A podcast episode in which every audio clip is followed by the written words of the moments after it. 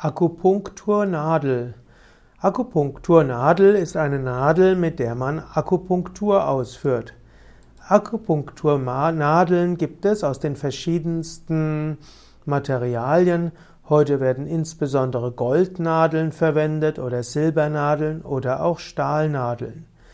Die meisten Therapeuten gehen zwar davon aus, dass die Wirkung der Akupunktur weniger am verwendeten Material hängt, Dafür umso wichtiger ist der Ort, wo man die Akupunkturnadel setzt. Man muss also wissen, wo und auch wie man die Nadel setzt, das ist wichtiger. Es gibt verschiedene Formen von Akupunkturnadeln. Es gibt sehr lange Nadeln für die Einstich-Akupunktur.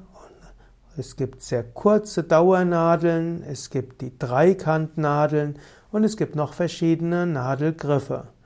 Aus hygienischen Gründen werden heute einmal, einmal Stahlnadeln am meisten angewendet, mindestens im westlichen Kontext.